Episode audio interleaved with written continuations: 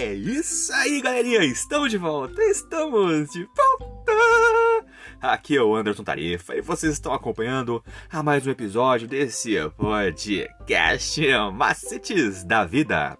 E hoje nós estamos trazendo mais uma meditaçãozinha para os nossos caros jovens com o tema Tiago e o poder do conhecimento aplicado. Você, meu caro jovem, Continue acompanhando nossos episódios e escute agora o que nós estamos trazendo para o seu deleite.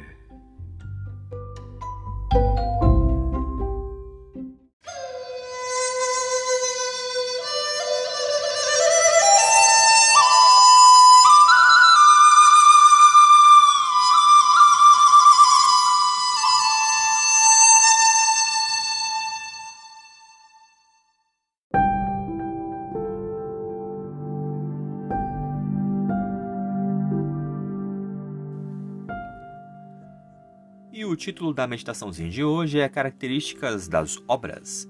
Meditação no dia 20 de junho de 2022. Se inicia assim: Como vimos ontem, as obras possuem três funções principais na vida do verdadeiro cristão. Hoje nós vamos estudar cada uma delas de maneira mais profunda. Primeiro, as obras são a expressão natural da fé genuína. A fé leva à ação. Se a pessoa acredita que a gravidade existe e não quer morrer, ela não vai pular de um penhasco. Se realmente temos uma crença, ela nos levará naturalmente à ação. É impossível crer em algo tão radical como o Evangelho e não fazer com que se manifestem aspectos práticos na vida daquele que crê. Segundo, as obras levam a uma vida abundante. A morte de Cristo tornou possível a liberdade de escolha. Todos podemos escolher seguir a Deus, permanecer em Cristo, realizar obras de justiça e santidade e ter uma vida abundante. Não há ninguém mais feliz na terra do que aquele que não rouba nem comete adultério, faz aos outros o que gostaria de fazer, que fizessem a si mesmo, ou seja, os dez mandamentos. O Sermão da Montanha, as instruções é, semelhantes de Deus não foram dadas como diretrizes arbitrárias. Eles são literalmente os projetos e instruções práticas sobre como viver a vida mais gratificante e significativamente mais feliz possível. Terceiro, as obras são um testemunho para o mundo. Jesus disse: Assim brilhem também a luz de vocês diante dos outros para que vejam as boas obras que vocês fazem e glorifiquem o Pai de vocês que está nos céus. Poucas pessoas vão conhecer é, a respeito de Deus inicialmente pelas Escrituras, mas com mais frequência eles leem a vida daqueles que afirmam seguir as Escrituras. Deus compartilhou o ministério da reconciliação. Os seus filhos são embaixadores de Cristo, por meio de quem ele está enxortando para que todos se em, é, reconciliem é, consigo. Quando os embaixadores é, representam o seu país de origem, como eles se comportam? É simples eles se comportam de forma a representar o seu país de origem com precisão, respeito e dignidade.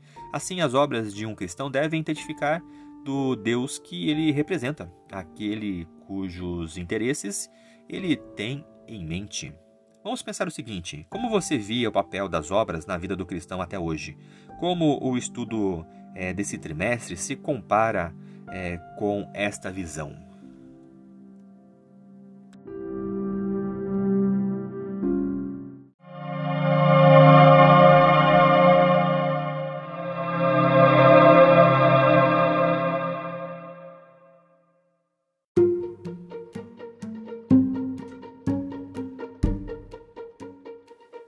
É isso aí, galerinha. Mais uma vez, obrigado pela atenção que vocês estão disponibilizando para este canal.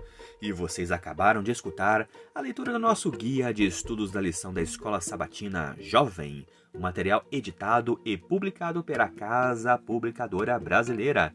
Ela é detentora de todos os direitos de tradução e publicação em língua portuguesa. E esse guia tem como objetivo falar do amor do Pai de uma forma assim, ó, objetiva, clara e com muito amor, love e carinho para os nossos ouvintes.